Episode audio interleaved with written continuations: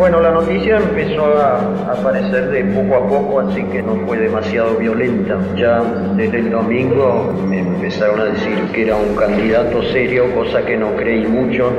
Después el lunes fue todo muy tranquilo hasta que el martes llegué al laboratorio pensando que iba a pasar un día como todos, trabajando en el laboratorio, pero resulta que estaban todos esperando ahí con un gran bochinche y después vinieron las olas de reporteres y así que así estuvimos como hasta las, hasta las 5 de la tarde con televisión y demás.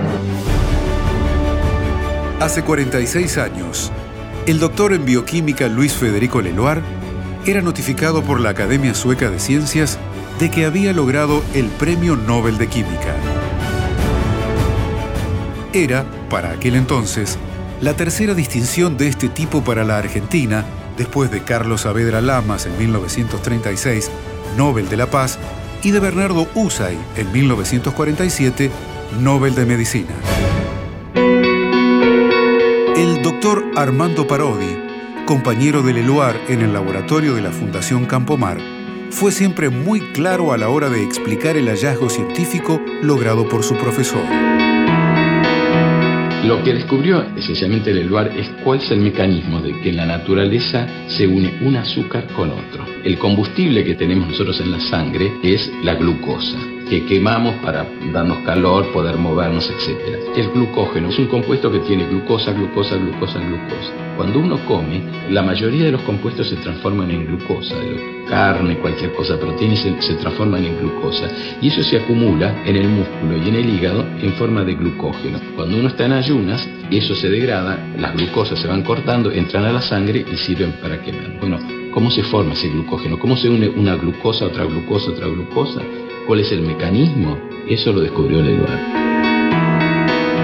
En la ceremonia de entrega del galardón, el 10 de diciembre de 1970, Leloir agradeció con la humildad de los grandes.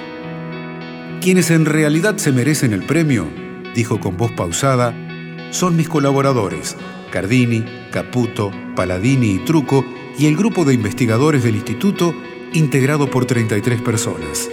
A ellos debo este premio no es por mérito propio, ya que yo represento la centésima parte de las tareas de investigación.